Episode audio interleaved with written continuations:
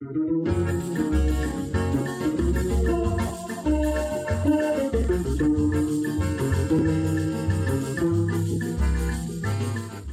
bom dia para você que, em pleno ano de 2022, fica associando livro para crianças de 20 anos atrás com a política nacional. Muito boa tarde para você que deu registro oficial para compra de armas a um membro do PCC. E muito boa noite para você que vai deixar as ruas bem vazias para que os tios e as tias do Zap desfilem seu golpismo. Este é o Boletim do Globalismo Brasileiro, seu relatório semanal sobre a luta do nosso capitão contra as forças comunistas da piada com nota de repúdio se tornando a nova nota de repúdio e do gamer de esquerda.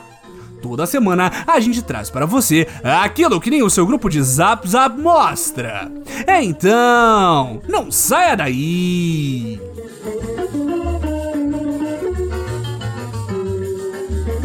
Patriotas, durante esses quase quatro anos da gloriosa e sem falhas nova era, todos nós aprendemos muito. Aprendemos que é possível ser ministro da Saúde sem saber nem o que é o SUS, que literalmente todos os opositores do governo são comunistas disfarçados e o que realmente é a polarização. Mas a maior lição é que um homem de bem acuado é capaz das maiores barbaridades. E quer exemplo maior deste fato do que a última segunda-feira, na qual Bolsonaro convocou embaixadores de diversos países do plano terreno para cagar no chão ao vivo para todo mundo? Opa, pera, ele ainda não fez isso. O evento em questão foi apenas para mostrar a verdade sobre o processo eleitoral brasileiro. O ragabof diplomático foi agendado pelo capitão em resposta a uma reunião do terrível ministro do STF, Faquin, que em maio deste ano se reuniu com um grupo de embaixadores em um chiquíssimo seminário, no qual alertou a comunidade internacional que deve estar alerta às acusações levianas contra o sistema eleitoral brasileiro. Como o governo de nosso Messias tem como fundamento diplomático pétreo a política do falar que tudo que os outros fazem é comunismo, nossos bravios heróis conseguiram enfurnar em torno de 40 pobres coitados que já sofrem demais tendo que aturar o governo da Pindorama para ouvir o patriótico lenga-lenga do capitão.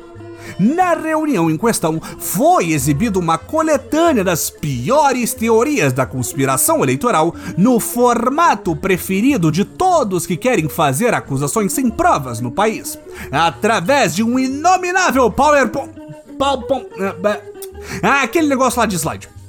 Enquanto a comunidade internacional observava atônita e um pouco de saco cheio, para ser sincero, um presidente da república compartilhar o que dizem as vozes em sua cabeça sobre ele ter sido roubado pelo pior hacker do mundo na eleição que ele mesmo venceu. O esquerdo Twitter tratava de assuntos muito mais importantes. Erros de digitação em inglês isso aí, tuiteiro! É apontando que o governo que trouxe a fome de volta para o país não sabe escrever briefing que você vai mudar tudo! Mas parece que, apesar de seus argumentos embasados e acusações chocantes contra as urnas eletrônicas e o STF, por algum motivo, os embaixadores não foram cooptados pelo golpe em slow motion. De acordo com fontes da grande imprensa golpista, além de incomodados pelo repeteco das mentiras, departamentos diplomáticos de todo o mundo deixaram claro que foram no Palácio da Alvorada apenas pelos comes e bebes e provavelmente estavam ouvindo um podcast enquanto o suposto presidente gritava suas asneiras tradicionais.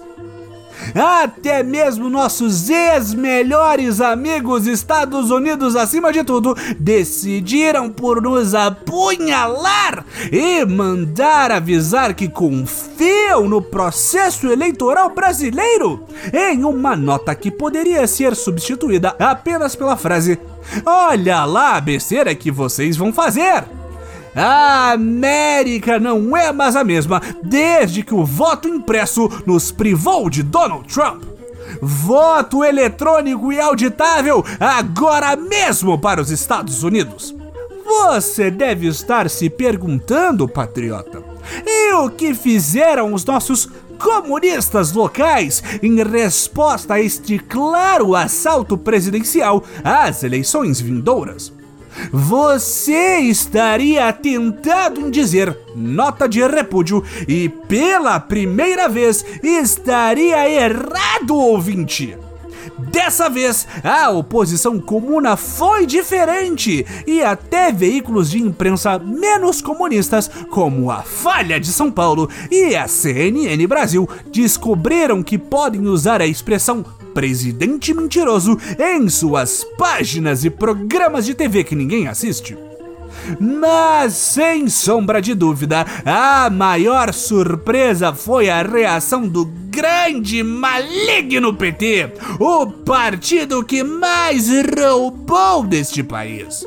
Após ser associado com a fraude eleitoral falsa mais imbecil da história da humanidade, o Partido dos Traidores demandou uma resposta imediata do TSE para que esse tipo de mensagem não encontre eco nos cérebros vazios da nova era punir o presidente por acusar sem provas o processo eleitoral? Acusá-lo de abuso de poder, de crime de lesa pátria e de traição por buscar em poderes estrangeiros respaldo para seu golpismo? Sacudir o PGR para que ele faça alguma coisa, além de dar RT em um vídeo velho dele próprio dizendo que o voto é show? Nananina não, patriotas!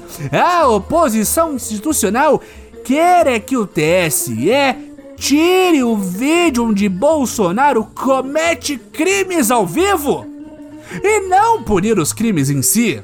É assim que se combate o golpismo, tapando o sol com uma peneira institucional.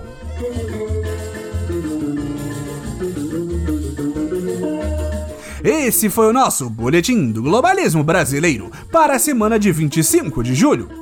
Envie sua sugestão ou crítica para nosso perfil em boletimb no Twitter e fique ligado em nossas próximas notícias globalistas.